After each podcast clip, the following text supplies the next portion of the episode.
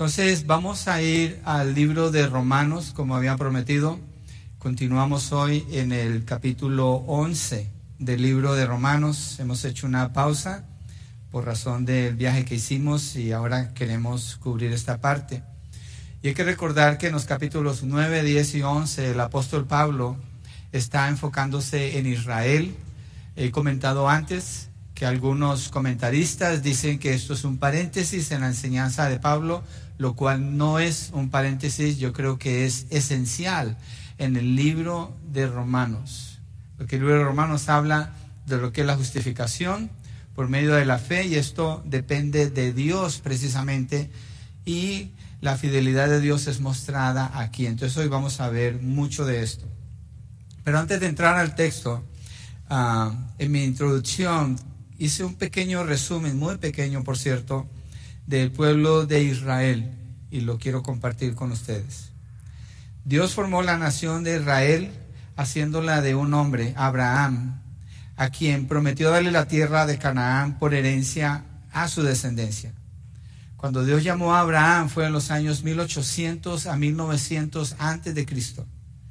Y después de que se forma el pueblo de Israel, está en Egipto, son esclavos, Dios de allí los libera y los empieza a formar y a establecer como nación en el desierto, cuando les entrega la constitución de Israel o la ley de Israel que reciben por medio de Moisés.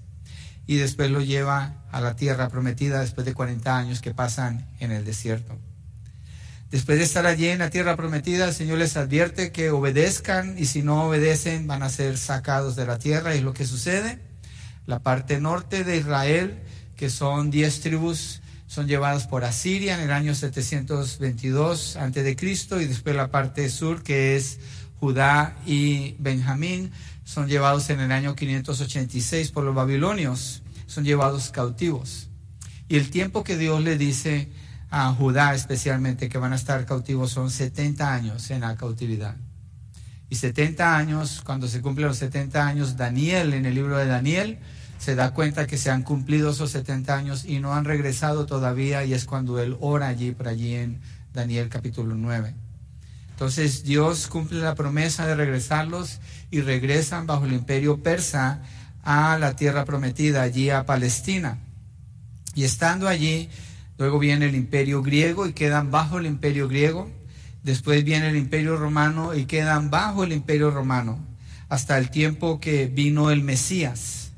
Y luego después de la venida, muerte y resurrección del Señor Jesucristo en el año 70, tal como Jesucristo dijo que iba a suceder, Jerusalén y el templo son destruidos por, el ejército romano. Vienen contra ellos y no queda, como el Señor dijo, piedra sobre piedra en el templo. Allí mueren más de un millón de judíos y quienes sobreviven quedan esparcidos por todo el mundo. Israel ya no está allí. En el siglo XIX, estamos hablando 1900 años después, durante la Segunda Guerra Mundial, la Alemania nazi, bajo el gobierno de Hitler, se levanta contra los judíos y mata aproximadamente 6 millones o más de judíos durante el genocidio que hicieron en la Segunda Guerra Mundial.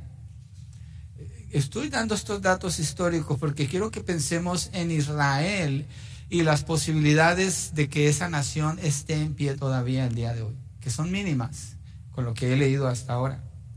Pero en el 14 de mayo de 1948, bajo el mandato británico, Israel es constituida de nuevo como nación en la, en la tierra de Palestina, la tierra que le pertenece a ellos. Lo que sucede allí es que antes de la Segunda Guerra Mundial, los judíos sionistas han regresado y han comprado los terrenos que Dios les había dado a ellos de los árabes que viven allí y los árabes se lo venden en tres, cuatro veces más caro de lo que cuesta el terreno. Terrenos desperdiciados, terrenos inundados, terrenos infértiles, completamente abandonados. Y ellos lo que hacen para recuperar la tierra es que siembran eucaliptos, mucho eucalipto, porque la planta de eucalipto demanda mucha agua y eso empieza a secar el terreno para permitir que pueda ser cultivado. Y cuando es el año 1948, ya hay un grupo de judíos allí. son declarados como nación de nuevo y antes de 24 horas, después de esa declaración, seis naciones árabes se levantan contra ellos. El ejército egipcio, el ejército de Jordania, el de Siria, el de Líbano y el de Irak se levantan contra Israel y vienen contra esta pequeña nación que apenas ha sido declarada nación de nuevo. Milagrosamente, en seis días, Israel vence a todos estos enemigos. Obviamente las batallas continúan por más o menos 15 meses, pero en ese proceso inclusive Israel captura más terreno que le corresponde a ellos, que Dios les ha dado a ellos. Quedan varios tratados allí, algunas divisiones. Irak es el único país que nunca aceptó ningún tratado con Israel y hasta el día de hoy es así. Entonces lo que vemos es que desde 1800 antes de Cristo hasta el año 2023, hoy, después de Cristo, han pasado más o menos 3.800 años de historia y siguen siendo la nación que Dios formó. La misma raza en gran parte son ellos mismos. Muchas naciones han pasado por la historia de la humanidad, pero Israel permanece como nación y como raza.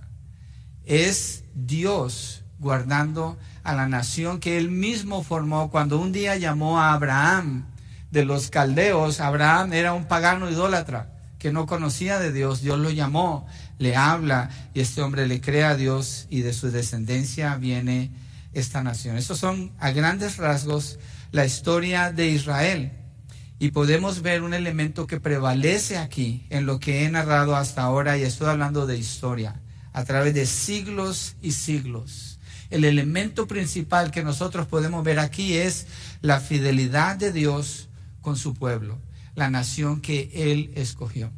Y es lo que Pablo hace cuando entramos a Romanos capítulo 11. Pablo habla de la fidelidad de Dios con el pueblo de Israel. Eso es lo que vamos a ver. Y lo que quiero que miremos es cómo la fidelidad de Dios con el pueblo de Israel afecta también a nuestras vidas. ¿Cómo es nuestra relación al conocer esta verdad.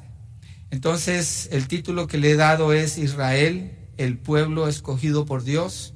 El texto que vamos a ver es Romanos capítulo 11, verso 1. Yo sé que esta sección va del 1 al 10, pero cuando estaba estudiando este texto, y llevo algunas semanas estudiándolo, no podía escapar del verso 1. Dije, necesito dar el verso 1. Pero quiero leer, quiero que leamos hasta el verso 6 por lo menos hoy y nos vamos a regresar al 1, allí nos vamos a enfocar.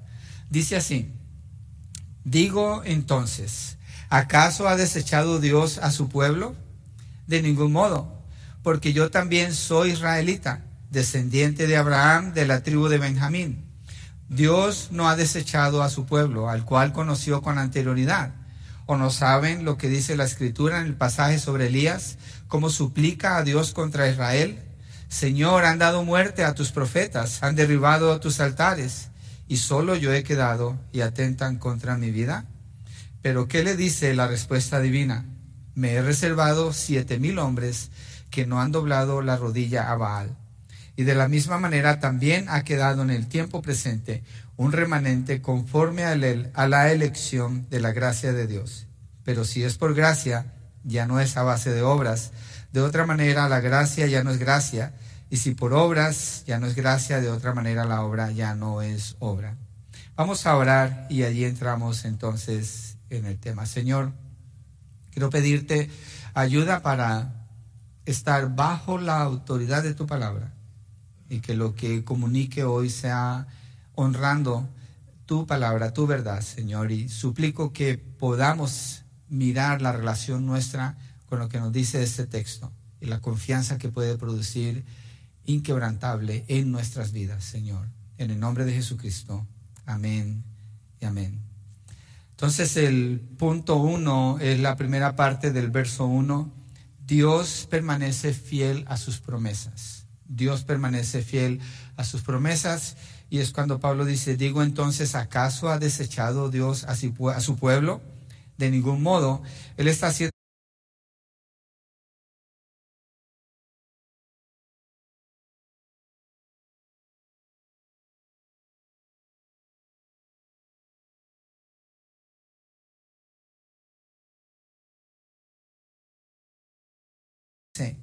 todo el día he extendido mis manos a un pueblo desobediente y rebelde. ¿Cuál es la lógica de terminar con esa frase?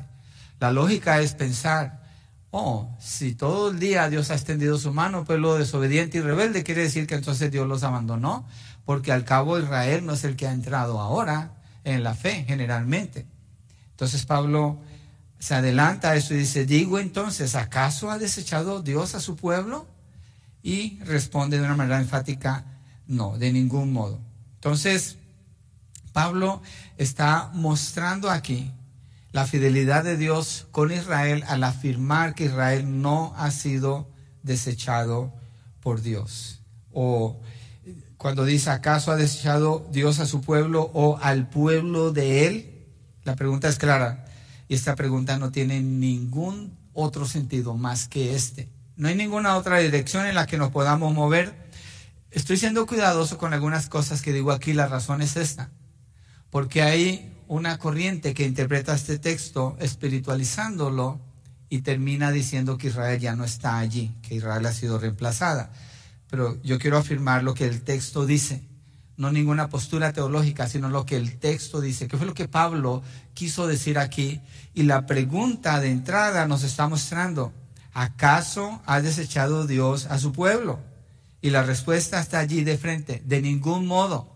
Y en eso se desarrolla todo este capítulo donde Pablo sella así estos, tres eh, capítulos en el libro de Romanos. Entonces, de ningún modo es decir que no llegue a existir, ni se te ocurra. Es como cuando, eh, obviamente es una comparación pequeña, pero una mamá ve a su niño y ya ella sabe lo que va a hacer. Y le dice, ni siquiera se te ocurra, ni lo pienses que no te pase por la mente, no va a ser así. Don't even think about it. Entonces Pablo está diciendo así, no, no es así. Dios no ha abandonado a su pueblo. Y Pablo no ha implicado ni siquiera por un segundo que Dios haya rechazado a Israel como su nación escogida. ¿Cuándo? En todo el texto del libro de Romanos, desde el principio. Cuando entramos al capítulo 9, miramos todas las veces que Pablo menciona a Israel para mirar el énfasis que el libro contiene, hablando de Israel, pero fíjense en esto, Israel como nación, como grupo étnico. Pablo no está hablando de algún israelita por allá, él está hablando de la nación de Israel y así hace el énfasis en todo el libro de Romanos, pero específicamente aquí. Entonces Dios no ha rechazado a la nación que él mismo escogió. Dios escogió a Israel, Israel no escogió a Dios. Ya lo vimos en el capítulo 9. Tampoco Pablo indica de algún modo que Israel pueda ser reemplazada. No hay ningún texto en la Biblia que indique que Israel pueda ser reemplazada por otro grupo. No existe, no está. Es algo que se tiene que fabricar para terminar allí. Los textos de la Biblia no hablan así. Al contrario, Pablo lo que ha hecho es recurrido a escrituras claves como vimos en los capítulos 9 y 10, para afirmar que la dureza de Israel, como habla en el capítulo 10, al rechazar al Mesías, eso no es sorpresa para Dios. Está dentro del plan de Dios que Israel haya actuado así al haber rechazado al Mesías. Es parte de su plan. Por eso una respuesta tan fuerte. Ahora que estuvimos en Israel escuchando al guía que es judío, él hablaba así como alguien que ha rechazado al Mesías y con una esperanza puesta de la primera venida del Mesías, cuando el Mesías ya vino. Obviamente eso es equivocado, pero muestra dónde está el corazón de Israel ahora. Pero lo que nos importa más que todo es dónde está el corazón de Dios. ¿Es Dios fiel con Israel? Sí, Pablo lo demuestra, lo que queremos ver y es la afirmación principal que contiene el texto. Entonces, algo muy importante es que cuando Pablo usa el término Israel, acordémonos, está hablando de la nación de Israel. Miremos Romanos 9, versos 3 al 5. Regresemos un poquito aquí para mirar lo que él dice de ellos cuando dice que anhela de su salvación. Dice, porque desearía yo mismo ser anatema o maldito, separado de Cristo por amor a mis hermanos, mis parientes, está hablando de, de raza, está hablando de un grupo étnico, según la carne, porque son israelitas, a quienes pertenece la adopción como hijos, la gloria, los pactos, la promulgación de la ley, el culto y las promesas de quienes son los patriarcas y de quienes según la carne procede el Cristo, el cual está sobre todas las cosas, Dios bendito por los siglos. Amén. Es muy específica la descripción que le está dando aquí. De las características, lo que caracteriza a Israel son estas cosas. Entonces, nadie llena ese lugar. Pablo se está refiriendo específicamente a ellos, hace una distinción muy clara. Y aquí en el capítulo 11 es lo que sigue haciendo, refiriéndose a ellos en ese mismo sentido. Esto es clave para que entendamos el punto que Pablo quiere hacer.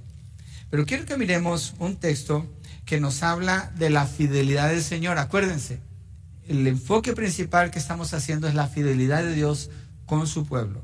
Primera de Samuel 12, verso 22, en el Antiguo Testamento.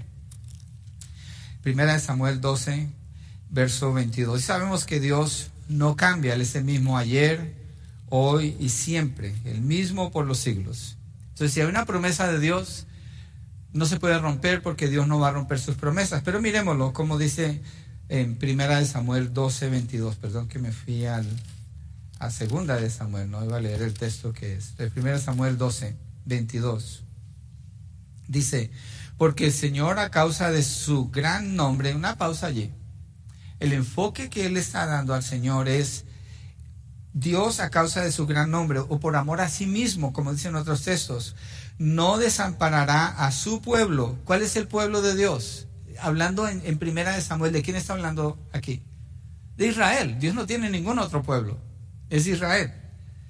A causa de su gran nombre no desamparará a su pueblo, pues el Señor se ha complacido en hacerlos pueblo suyo, son de Él. Dios los llamó para que fueran su pueblo, su nación elegida. Y lo que está diciendo aquí es, Dios no los va a desamparar. ¿Cuándo? Cuando leí la historia de Israel y fueron llevados cautivos en Asiria y después por los babilonios, entonces Dios los desamparó. No, Dios los está disciplinando por su desobediencia, pero Él no los está abandonando. Es más, cuando ellos son llevados en la cautividad, hay profetas que les están diciendo, Jeremías, por ejemplo, antes de ser llevados por Babilonia, le dice, Israel, pon tus manos, deja que te pongan las esposas y que te lleven, porque ese es el propósito de Dios ahora, pero allá Él te va a prosperar. Entonces en ningún momento Dios abandona a su pueblo y es evidente en toda la historia de Israel. Tenemos otro texto que es más enfático todavía en cuanto a la fidelidad de Dios con Israel. Salmo 89, verso 31 al 37. Salmo 89, verso 31 hasta el 37. Y dice así, si violan mis estatutos y no guardan mis mandamientos, está hablando de Israel, entonces castigaré con vara su transgresión y con azotes su iniquidad. ¿Es este un diálogo o, un, son palabras de destrucción? No, está hablando de azote, ¿cierto? Está hablando de castigo por su desobediencia. Pero mira lo que dice el 33, pero no quitaré de él mi misericordia, ni obraré falsamente en mi fidelidad no quebrantaré mi pacto, ni cambiaré la palabra de mis labios. Una vez es he jurado por mi santidad, no mentiré a David. Su descendencia será para siempre y su trono como el sol delante de mí. Entonces Dios mismo está afirmando que Él no se va a echar para atrás con la promesa que Él ha hecho. Él no va a irse en contra de su propia palabra, dejaría de ser Dios. Dios no puede mentir. Algo que podemos ver es que la veracidad de Dios y la fidelidad de Dios están juntas aquí. Y Dios está haciendo esta afirmación. Pero algo muy importante que contiene este texto es cuando dice, no mentiré a David. ¿Por qué es tan importante? Bueno, no quiero adelantarme porque necesito usar el ejemplo de Pablo, pero obviamente él le habló a David ¿Y qué creen ustedes que David entendió cuando Dios le dio la promesa de que en su trono siempre iba a haber un rey, un rey eterno? ¿Qué entendió David? ¿Que para quién era esa promesa?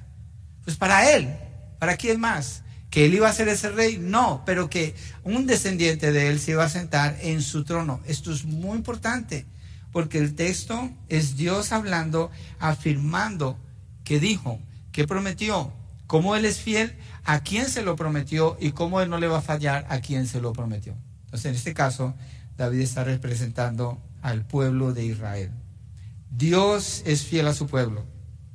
Él mismo estableció el pacto con Abraham cuando lo llamó y él mismo lo mantiene. Eso sucedió en Génesis 15 cuando Abraham cayó en un sueño profundo. No sé si escucharon a Gabriel No, el pastor que vino a predicar de Salinas o Miguel, por allá, ¿cómo es? Salinas, Salinas, ¿cierto? Salinas.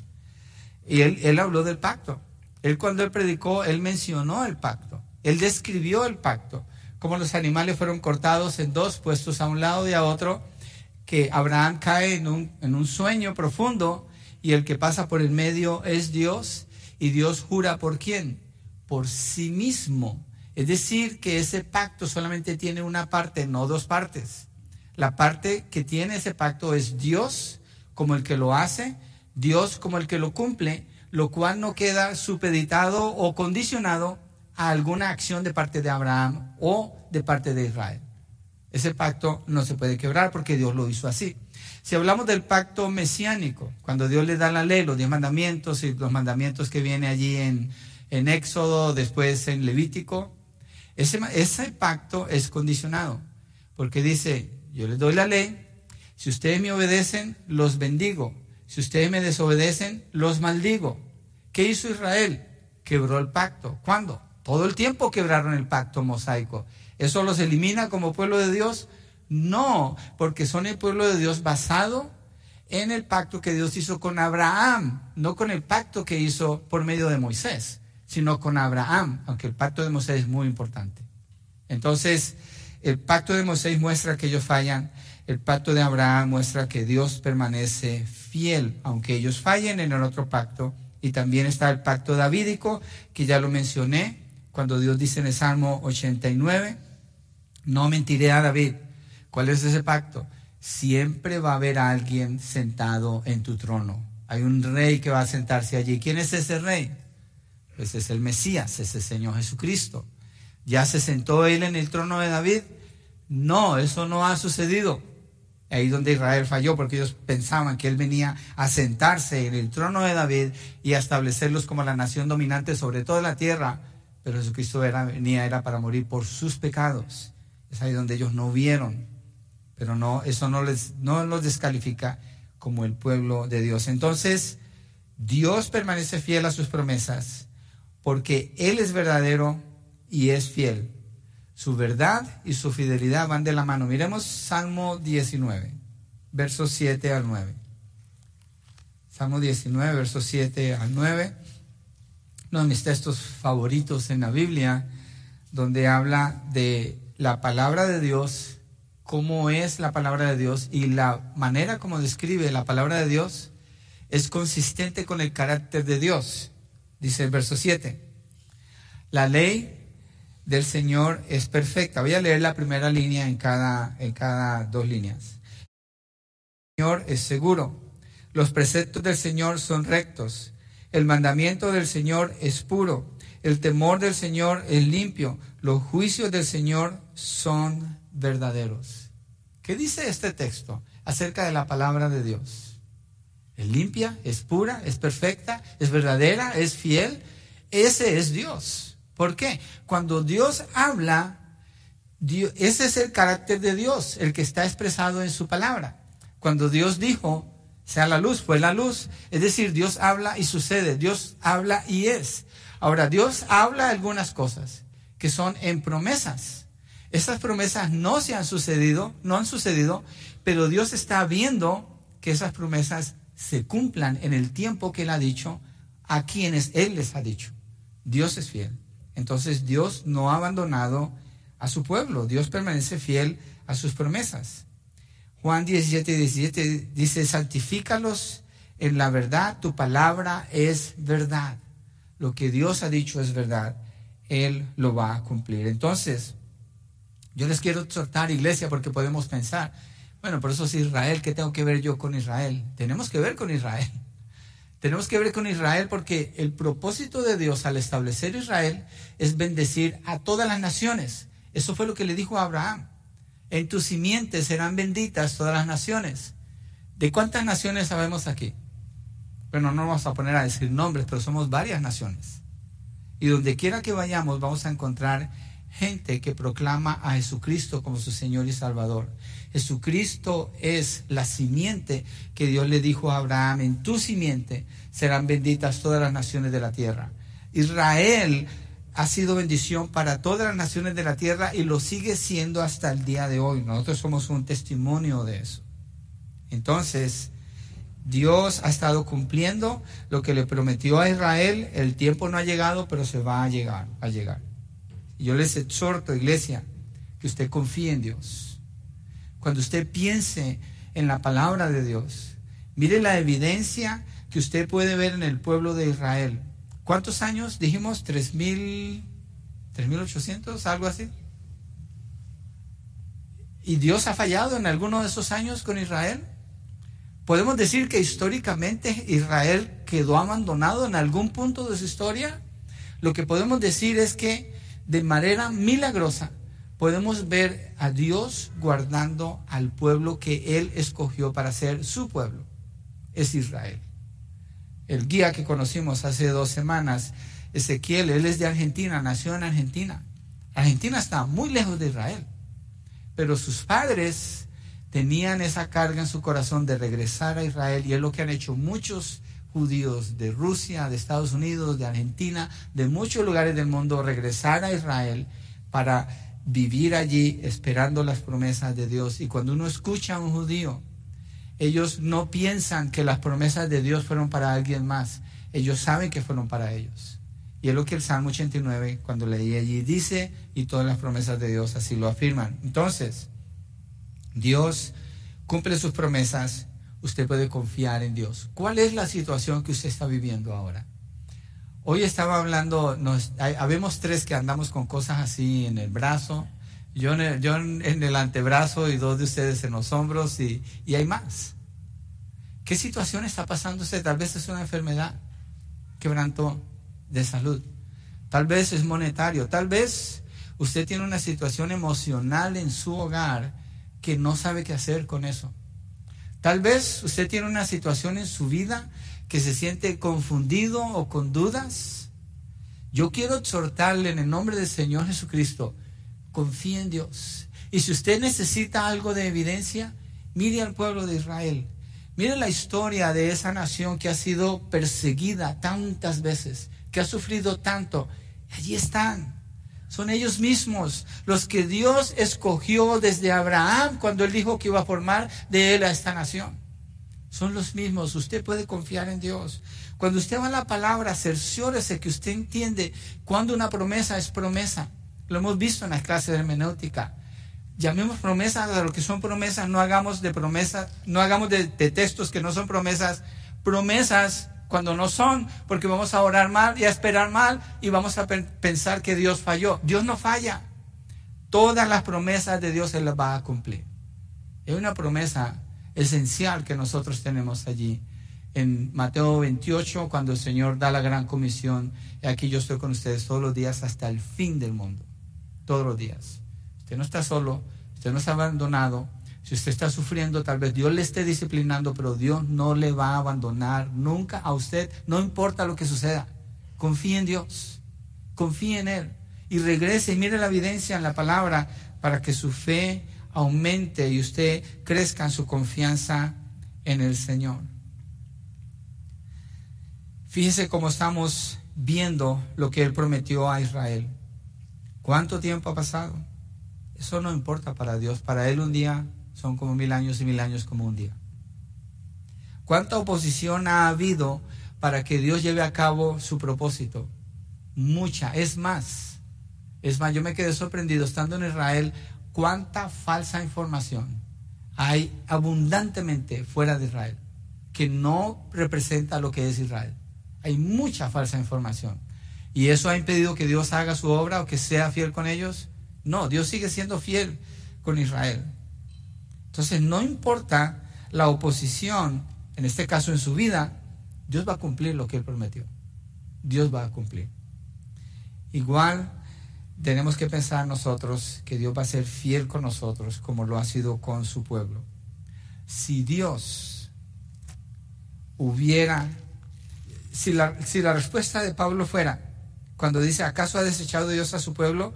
Y dijera, bueno, pues pareciera como si hubiera algo de duda aquí, yo le diría a ustedes esto, hermanos, cierre ese libro, cómprese una novela, vaya a ver televisión, cerremos el changarro y hagamos otra cosa porque no pudiéramos confiar en Dios. No pudiéramos confiar en Dios. Si a la nación que Él llamó, Él la hubiera abandonado, yo no puedo confiar en ese Dios. Sería un Dios mentiroso. Y Dios no miente. Dios cumple su palabra y la evidencia la tengo enfrente cuando veo a la nación de Israel. Tenemos esa evidencia. Él no va a cambiar, podemos confiar. Lea la palabra, medite en ella, memorícela, obedézcala, confíe en Dios. Y si algo no ha sucedido de lo que Dios prometió, si es lo que Dios prometió, no lo que usted quiere, lo que Dios prometió, usted no se suelte de él. No pare de orar. Acuérdese la ilustración que vimos cuando los discípulos del Señor no pueden sanar al, joven que tiene el demonio. Y el Señor le dice, por su poca fe, crean en el Señor. Apéguese a Él, ore, clame, suplique y esperen la provisión del Señor. Él va a obrar. Dios va a obrar, si es una promesa de Él. Y Pablo continúa aquí en el texto afirmando la fidelidad de Dios con Israel. Y enseguida él se pone como testimonio de esa fidelidad. Este es nuestro punto 2. La, fidelidad de Dios es vista en la vida de Pablo. Y dice en la segunda parte del verso 1 de Romanos 11, porque yo también soy israelita, descendiente de Abraham, de la tribu de Benjamín. Y no es esta la única vez que Pablo habla así, acerca de su ascendencia israelita. Ascendencia es para arriba, es decir, de dónde viene él. Y en ningún momento, cuando leemos acerca de la vida de Pablo, en ningún momento él se avergüenza de decir que él es un israelita. No lo presenta como su primera identidad porque su primera identidad es un siervo de Cristo. Pero cuando habla de su nacionalidad, Pablo habla, soy judío, soy fariseo de fariseos, soy de la tribu de Benjamín, soy y habla con mucho orgullo de quién es él, porque es parte de la nación que Dios eligió. Ahora, si Dios hubiera rechazado a Israel como su pueblo escogido, no tendría ningún sentido que Pablo sea el apóstol para los gentiles. No tuviera sentido esto no tuviera sentido que Pablo se ponga, después de que da esta respuesta, de ningún modo empieza con él, cuando dice, yo también soy israelita. Y no se está, no se está refiriendo a decir, pues quedamos algunos por allí. No, Pablo está hablando del punto de vista nacional de Israel. Yo soy un israelita, soy una prueba de que la nación sigue siendo la nación de Dios. Entonces, eh, Pablo, siendo que era perseguidor de la iglesia, contrario al Evangelio, ¿por qué se va a poner como ejemplo? Porque él está refiriéndose a la promesa de Dios con el pueblo de Israel. El, menos digno, el más pecador de todos, dice, habiendo sido yo antes blasfemo, perseguidor y agresor. Primera de Timoteo 1.13. Y esto Pablo lo desarrolla más al final del capítulo cuando habla de la gracia. Bueno, a la mitad empieza a hablar de la gracia también. Entonces, otro punto es este en relación con Pablo. Si Dios hubiera rechazado a su pueblo Israel, ¿cómo es que escoge a un judío? A un judío de judíos, un fariseo de fariseos, para que vaya y llame a los gentiles. No tiene sentido. No tiene sentido si Dios hubiera abandonado a su pueblo. Entonces, por eso él se usa como ejemplo. Y el hecho es que es judío en una, como muestra de la fidelidad de Dios para con su pueblo. Entonces, el propósito inicial de Dios al formar la nación de Israel fue para manifestar su gloria a todas las naciones por medio de ellos. Y lo está haciendo hasta el día de hoy y tengo un ejemplo aquí. El comienzo de la iglesia del Señor, ¿cómo fue? Doce discípulos que el Señor escogió. Los, eh, los discipuló por tres años. Esos doce discípulos son doce judíos, de los cuales once permanecieron fieles. Ok, el Señor muere, resucita y llegamos a Hechos capítulo a, Hechos capítulo 2 y hay 120 discípulos judíos en el aposento alto, orando, esperando la promesa del Señor y son llenos del Espíritu Santo. ¿Y qué pasa con ellos? En la primera predicación de Pedro, un judío, se convierten dos mil o tres mil, tres mil personas. ¿Quiénes son esas tres mil personas? Son tres mil judíos.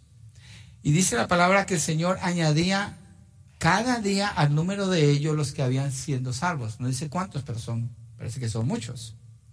Después nos movemos al capítulo 4 del libro de Hechos. ¿Y cuántos judíos se convierten al Señor? Cinco mil de ellos se convierten al Señor. Más tres mil, son ocho mil, más menciona que son hombres. ¿Cuántas mujeres hay, allí? Pongamos que la mayoría estuvieran casados. Estamos hablando como de 20 mil judíos, que son la iglesia. Allí nace la iglesia judíos. Es una multitud.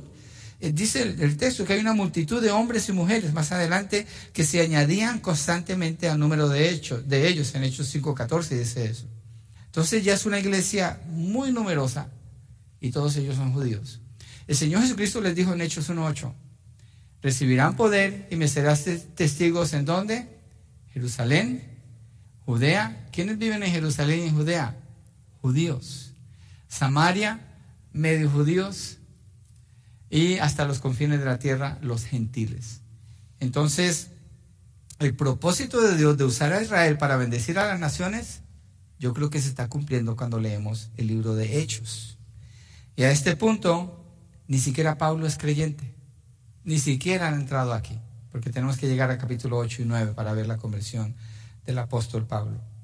Pero cuando el Señor salva a Pablo, hay miles de judíos y él es usado para esparcir el Evangelio por toda Europa, por todo el imperio romano. Hay un punto en que los fariseos dicen, estos que tienen el imperio todo patas arriba, usando un término común, todo alborotado, le han predicado a todas esas naciones. Entonces la iglesia se sigue extendiendo más a manos de quién? Judíos. Dios ha seguido usando a su pueblo. Es la nación por medio de la cual Dios ha bendecido a todo el imperio romano y continúa a través del ministerio de Pablo a los gentiles. Entonces Dios no ha abandonado a su pueblo Israel. Israel no ha dejado de tomar el lugar que tiene que tomar en el plan de Dios. La evidencia es muy clara. Los que niegan que la nación de Israel está en los planes de Dios, hacen esto.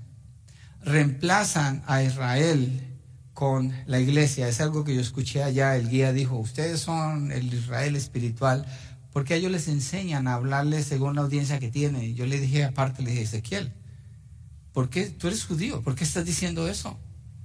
Nadie va a reemplazar a Israel. Israel es Israel. Yo no soy Israel. Yo soy un gentil. ¿Cuáles son mis antepasados? Sabrá Moya, dicen en Colombia. Pero yo no soy Israel, yo no soy judío. La iglesia no va a reemplazar a Israel. Israel es Israel. Dios va a cambiar el corazón de Israel y lo va a establecer como su nación, la nación escogida por Él para gobernar aquí en la tierra por mil años junto con la iglesia, cuando el Señor Jesucristo regrese en, en Apocalipsis capítulo 19. Pero hay un movimiento que hace esto. Reemplaza a Israel con la iglesia y dice, a la iglesia, nosotros somos el Israel espiritual. ¿Cómo llegan allí? La manera como llegan allí es que, siendo fieles intérpretes de la Biblia, cuando se trata de Israel, se regresa más de 400 años atrás, antes de la Reforma, cuando la Iglesia Católica así pensaba y ellos nunca se reformaron de esa parte, de lo que es la escatología y de lo que es la relación de Dios con Israel y hacen que los textos digan que Dios no está hablando de Israel. Cuando usted lee el Antiguo Testamento, dice, está hablando de la iglesia. Pero cuando usted lee todo el Antiguo Testamento, la iglesia jamás es mencionada, no la va a encontrar ni una sola vez. No está. Pablo habla de ese misterio en el libro de Efesios, porque en el Nuevo Testamento es cuando es revelado ese misterio, que Jesucristo salva a los gentiles y vienen a ser el pueblo de Dios pero no en el sentido de reemplazar a Israel. Y Dios hace una unidad allí entre pueblos, pero no dice que Dios está haciendo a un lado a su nación que Él escogió. Si así fuera, esto es lo que pasaría. Imagínense que ustedes son Israel, imagínense que ustedes son la iglesia de hoy. Y Dios le dice a Israel, a ustedes, yo los voy a bendecir y le voy a dar una tierra prometida, ustedes van a reinar en Canaán, esto le pertenece a ustedes. Y después viene con el otro grupo, que es la iglesia, y les dice, yo les dije a ellos que les iba a dar la tierra, pero no, en realidad era a ustedes. Es a ustedes a los que se los voy a dar. ¿Qué pensarían ustedes de eso? O que yo les prometa, miren hermanos, quédense, vamos a lonchar, yo los invito, yo pago. Y después vengo y digo a este grupo, no, les dije, pero en realidad ustedes son los que van a comer. ¿Qué van a pensar ellos del que hace esa promesa? Es un mentiroso. Nos dijo algo, nos prometió algo, pero en realidad su intención era dárselo a alguien más. Eso es lo que indica pensar que la iglesia ha reemplazado a Israel y que la iglesia diga somos el Israel espiritual. Eso es lo que implica. Jamás lo diga, por favor, no lo diga si usted cree lo que estamos estudiando. No somos Israel. No somos Israel espiritual. No hay ningún Israel espiritual. Hay un Israel nacional. Hay un Israel étnico. Hay un Israel que Dios formó desde que llamó a Abraham. Hay una nación que Él llevó de la cautividad allí a Canaán. Esa es la tierra de ellos. Ese es Israel. hay muchos esparcidos en el mundo. Y lo que Dios le prometió a ellos, lo va a cumplir con ellos. Y esas promesas no se han cumplido. No se han cumplido con Israel. Falta por cumplirse. Dios las va a cumplir. Entonces nosotros no tomamos esa postura porque no nos pertenece. Dios no nos dijo eso a nosotros, se lo dijo a Israel. Ahora, si buscamos un poquito más, buscamos cuál pacto hizo Dios con nosotros los gentiles. ¿Cuál fue el pacto que Dios hizo con nosotros? ¿Se acuerdan cuando estábamos celebrando la cena del Señor? ¿Qué significa la cena del Señor?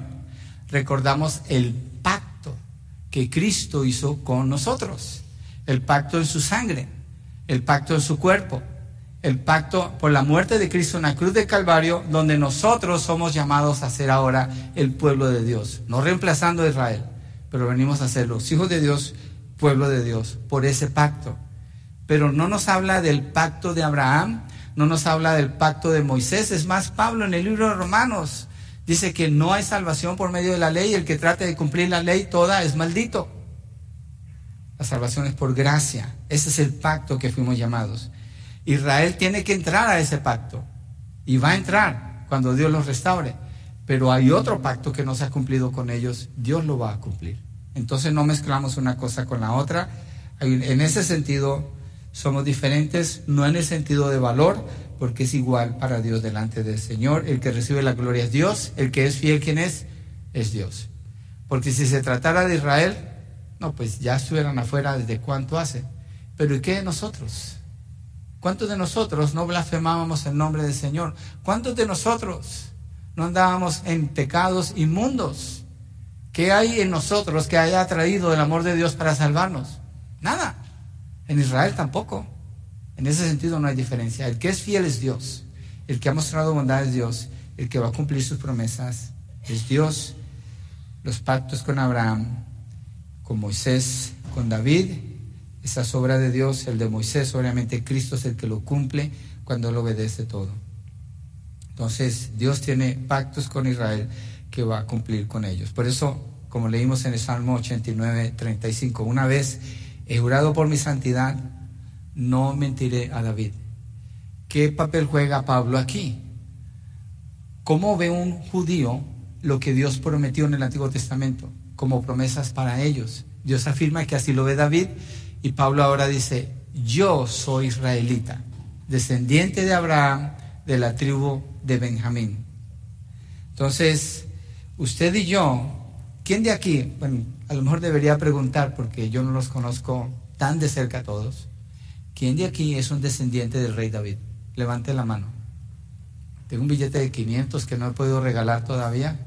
A lo mejor hoy alguien no, sería un privilegio si hay una iglesia donde hay alguien descendiente de David, pero no nosotros. Así que esas promesas no son para nosotros, son para la nación de Israel. Entonces Dios es fiel a sus promesas y Él es fiel con quienes hizo las promesas, también lo será con nosotros.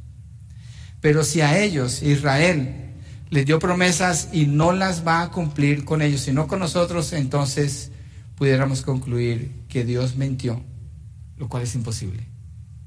No tendríamos Dios a quien adorar. Él es Dios. Miremos Romanos 3, versos 3 al 4. Vamos ahí en su Biblia, Romanos 3, versos 3 al 4. Esta, esta predicación es más una introducción que estoy haciendo, haciendo énfasis en la fidelidad del Señor antes de meternos de lleno a mirar palabra por palabra este texto. Pero creo que necesito establecer esta verdad primero antes de que naveguemos allí. Entonces, Romanos 3, 3 al 4. Dice, entonces, ¿qué? Si algunos fueron infieles, ¿acaso su infidelidad anulará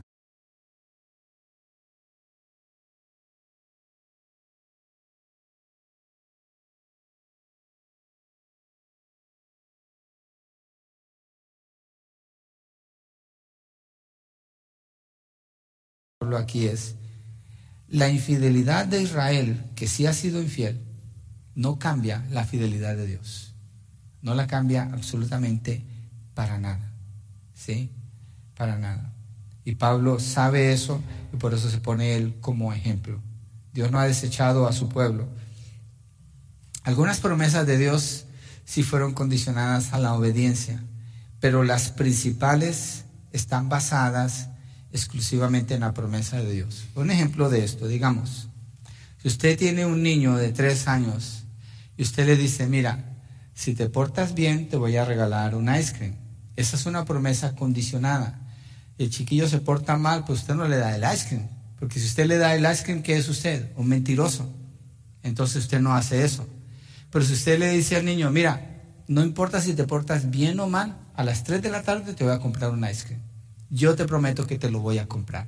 ¿De quién depende que se cumpla esa promesa? Del papá. Él fue el que dio su palabra.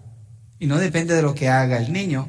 Claro, mejor si se porta bien, pero igual le va a dar lo que le prometió. Entonces, así hay promesas de Dios con Israel, unas condicionadas y otras no. Las principales no son condicionadas.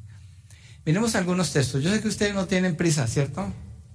Bueno, me están mirando con cara de hambre, pero vamos a comer, yo les prometo. Nomás que sí quiero que, quede esta verdad de la fidelidad de Dios, que no haya ninguna duda en nosotros en cuanto a la fidelidad de Dios con Israel, porque eso nos demuestra la fidelidad de Dios con nosotros y con toda la humanidad cuando vengan a Él, cuando quieran venir a Él. Obviamente no todos vienen, pero ahí está el llamado.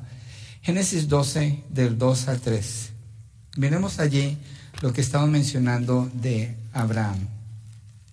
No nos vamos a expandir tanto, solamente lo quiero leer para que miremos la evidencia bíblica. Verso 2 a 3. Dios le dice a Abraham, haré de ti una nación grande y te bendeciré, engrandeceré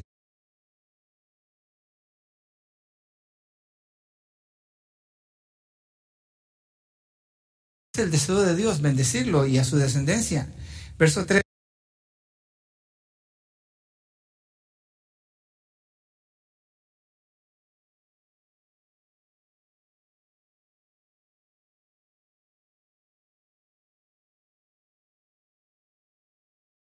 Alguien toma una postura contraria contra Israel, hay otro texto que dice que es como tocar la niña de sus ojos. La niña de sus ojos es la pupila, la parte más sensible que usted tiene en su cuerpo. Irse contra Israel es como irse contra Dios. Si Dios tuviera ojos, Dios es espíritu, pero es como quererle poner, quererle pegar allí en el ojo donde más sensible es.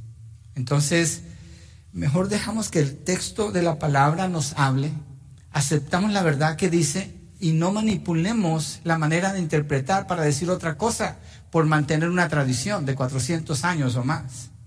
Mire capítulo 13, versos 14 al 16. Y el Señor dijo a Abraham, después que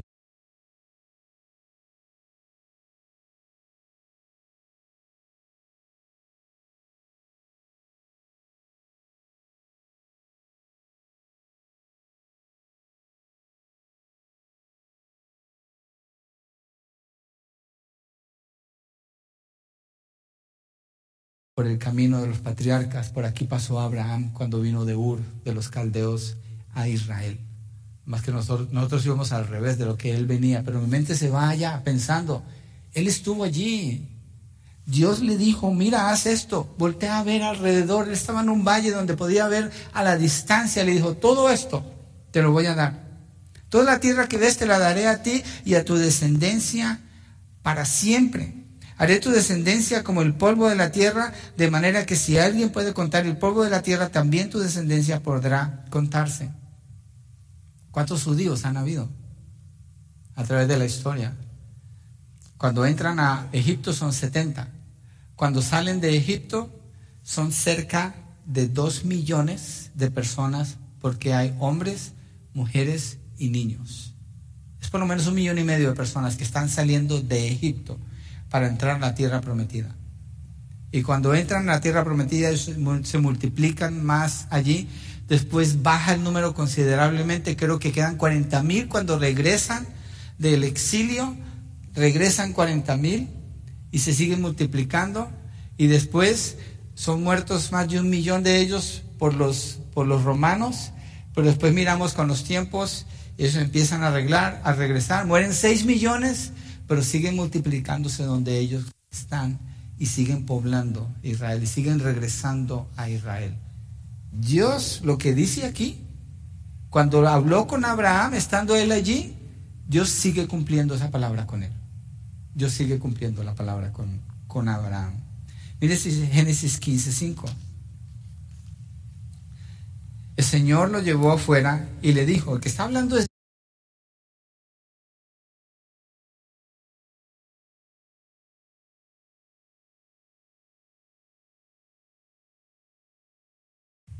O sea, ni trate de contarlos, van a ser muchos, son una nación grande. Entonces, todo esto depende de Dios. Él lo juró y Él lo cumplirá. No dependía de Abraham, depende de Dios. Nunca dependió de Abraham, sino siempre de Dios. Entonces el apóstol Pablo, como descendiente de Abraham, sigue siendo parte de Dios, del plan de Dios de guardar a su pueblo para cumplir la promesa. Ellos son preservados por Dios Pablo es un ejemplo de esto, porque Él los escogió, Él les dio las promesas, Él las va a cumplir todas. Entonces, eres una muestra de esto. En 1 Samuel 12:22 dice, porque el Señor a causa de su gran nombre,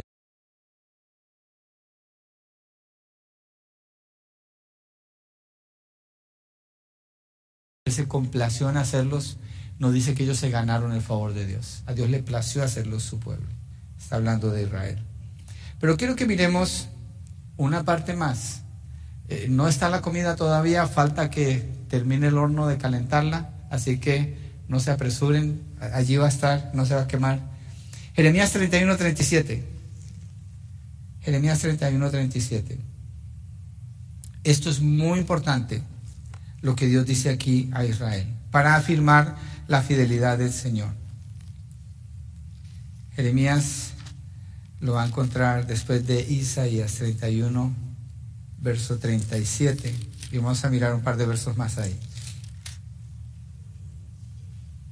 Así dice el Señor, si los cielos,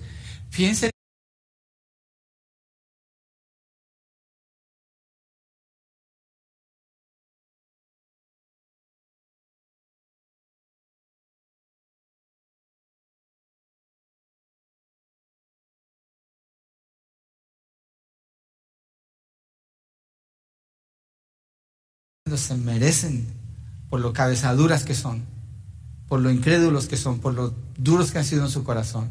Pero Dios dice, si puedes medir el cielo, entonces yo lo voy a desechar a ellos. ¿Quién puede medir el cielo? ¿Usted ha visto las fotos que muestran de las galaxias?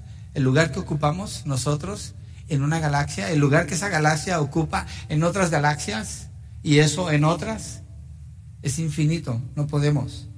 O sea que eso no va a suceder. Mire ahí mismo, versos 31 a 33, ese mismo capítulo. Dice, vienen días, declara el Señor, en que haré con la casa de Israel y con la casa de Judá un nuevo pacto. No como el pacto que hice con sus padres el día que los tomé de la mano para sacarlos de la tierra de Egipto, mi pacto que ellos rompieron, pacto mesiánico, eh, eh, perdón, mosaico. Aunque fui un reposo para ellos, declara el Señor, porque este es el pacto que haré con la casa de Israel después de aquellos días, declara el Señor.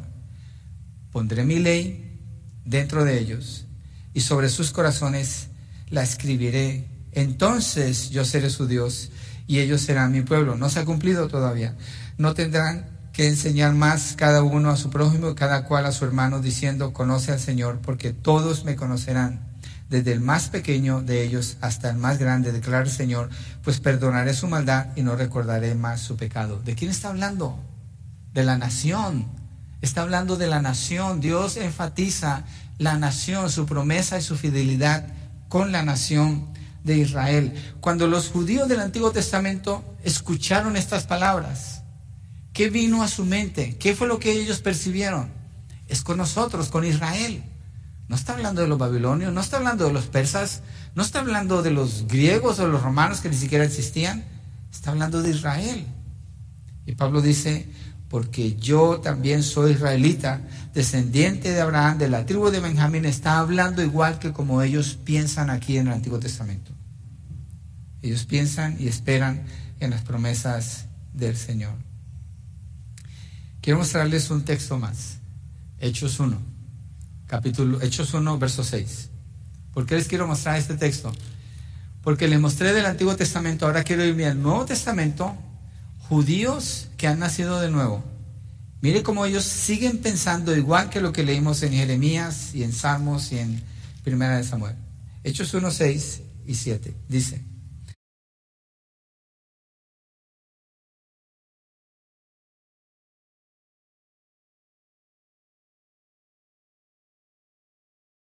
Por 40 días. Los textos no dicen mucho, pero yo puedo asumir que el Señor les habló del reino porque Jesucristo en, Marcos 1.15 empieza a predicar del reino y siempre hizo un énfasis en el reino y la pregunta de ellos tiene que ver con el reino. Mira lo que dice.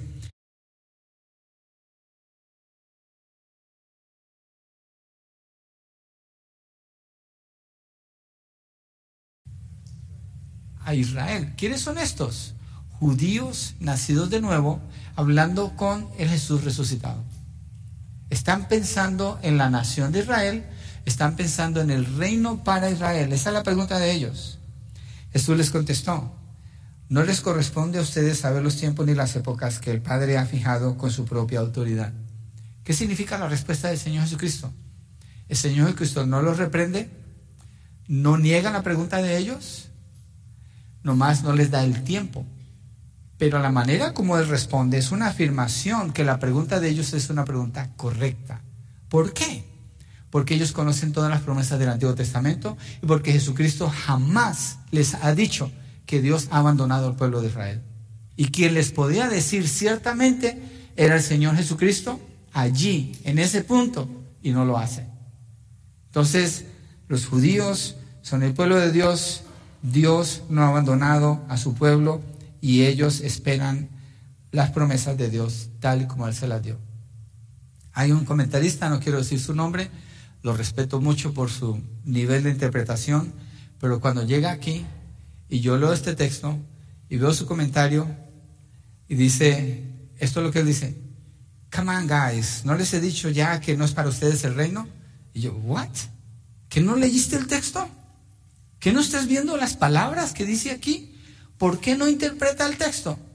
Porque va en contra de la tradición que arrastra de más de 400 años, que no incluye a Israel. Pero Dios sí incluye a Israel. Son el pueblo de Dios. Dios no ha sido infiel con ellos. Nosotros podemos confiar en este Dios que es nuestro Dios y nuestro redentor. Podemos confiar en Él. Dios le dio las promesas como nación y las va a cumplir. ¿Qué hay de lo que Dios ha dicho que Él no haya cumplido? Un ejemplo nada más, porque ya, ya no tengo más textos para, para usar aquí, pero estoy pensando en esta ilustración. Cuando Dios llama a Moisés para liberar al pueblo de Israel, Dios le dice a Moisés, vas a ir a hablar con el faraón. Faraón no te va a escuchar, va a endurecer su corazón. y yo voy a matar a su hijo para que los deje ir de Egipto a la tierra prometida. Usted lee Éxodo, viene una plaga, otra, otra, otra, y en la décima Dios mata al hijo de Faraón y deja ir al pueblo de Israel. Todo lo que Dios ha dicho, Él lo ha cumplido siempre. Esas son promesas para su pueblo Israel. Dios lo ha cumplido. Todo lo que usted lee en la palabra, todo lo que usted dice cuando, cuando el Señor dice, ten fe, cuando el Señor dice, confía, cuando el Señor le dice al esposo, ama a tu esposa, cuando le dice a la esposa, sométete a tu esposo, cuando le dice a los hijos, honren a sus padres, cuando te dice, sé un buen trabajador, da el mejor ejemplo, cuando dice, ve y haz discípulos a todas las naciones, porque yo voy a estar contigo, es verdad. Cada texto que usted pueda leer en las escrituras es verdad. Cada aplicación que usted encuentre en las escrituras es verdad. Confía en lo que Dios dice. Confía en lo que Dios habla. Miren la evidencia que estamos viendo de Israel y yo estoy tocando la superficie nada más. Dios es verdadero. Dios es fiel. Israel es el pueblo de Dios. Dios va a cumplir sus promesas con ellos. Ahora nosotros somos las ramas injertadas, como Pablo dice más adelante. Hemos sido adoptados como hijos de Dios cuando no merecíamos nada. Entonces tengamos cuidado también de nuestro corazón, no sea arrogante contra Israel y confiemos mejor en Dios, en sus promesas, en su palabra, en, el testimonio que Él nos da a través de las escrituras. Dios no ha rechazado a su pueblo. Y Él prometió que Él va a cambiar el corazón de piedra de Israel. Jeremías 31. Él va a cambiar ese corazón. Yo le leí este texto a Ezequiel, allá en Israel. Le dije, Ezequiel, mira, Dios promete que Él va a cambiar tu corazón y corazón de ustedes, los israelitas. Aquí dice. Él dice, no a Israel, somos judíos. Entiendo por qué piensa así. Pero las promesas son de Israel, porque las doce tribus están. Se perdieron diez cuando los, los se llevaron a, las tribus del norte. Ellos se pasaron para, para el sur, con Judá y con Benjamín. Ahí están las diez. Muchos de ellos se pasaron. Pablo dice, yo soy de Benjamín eran los dos del sur, pero Dios no perdió a nadie, Dios no ha perdido a su pueblo y los va a restaurar a todos. ¿Puede confiar usted en Dios? Yo puedo confiar en este Dios. Por eso necesito afirmar que Israel es el pueblo de Dios, porque Dios es fiel y así confiar en Él. ¿Cómo va a ser Dios para cumplir sus promesas con Israel? Son preguntas que salen. ¿Qué quiere decir que Dios tiene un remanente? Porque Pablo lo menciona más adelante. ¿Con qué propósito ha dejado Dios a su pueblo por fuera de la salvación? En su gran mayoría, Israel está fuera de la salvación. ¿Con qué propósito los dejó afuera hasta el día de hoy? ¿Por qué? ¿Podemos saber el tiempo en que Israel es restaurada como nación salva? ¿Y cuáles son los eventos que indican que este suceso viene a suceder? Venga la semana entrante y la otra semana y la otra semana empezamos a contestar estas preguntas. Desde aquí lo que Pablo escribe aquí en Romanos capítulo 11, podemos saberlo. Vamos a ponernos de pie y cerramos con una oración. ¿Qué les parece? Yo sé que cuesta un poquito cuando el tema está relacionado a alguien más que no es directamente a nosotros, pero no pierda la conexión con la fidelidad de Dios. Usted puede confiar en Dios. Usted puede confiar en Él. Vamos ahora, Padre, gracias Señor,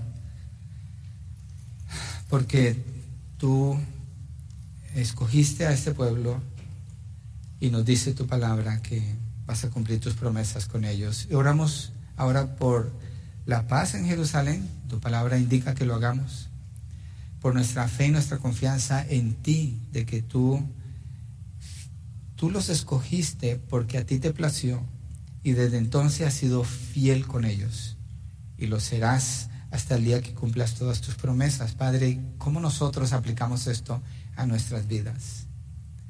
En la promesa, Señor, de tu presencia con nosotros, de ser nuestro proveedor, nuestro ayudador, nuestro consolador, nuestro defensor, el que nos corrige, nos instruye, nos ama, nos cuida, nos defiende, eres tú, Señor.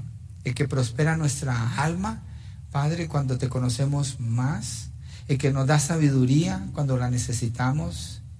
Señor, es verdad, podemos confiar en ti. Yo quiero orar pidiéndote, Señor, que nos ayudes a, aplicar esta verdad de tu fidelidad en nuestras vidas, al predicar el Evangelio, al usarlo en nuestros hogares, en nuestros trabajos, en nuestras vidas. Señor, gracias, porque ciertamente tenemos paz y seguridad en ti, Señor. Gracias. Padre, quiero orar por quienes están aquí, Señor, y no te conocen, y no son parte del pueblo de Dios. Sus pecados no están perdonados, no han puesto su fe en ti, Cristo Jesús. Que abra su mente y su corazón y les permitas conocerte, saber que tú eres un Dios fiel y verdadero y poderoso para guardar sus vidas en Cristo Jesús. Gracias, Padre. Gracias, Señor, en el nombre de Jesucristo. Amén y amén. Antes de empezar.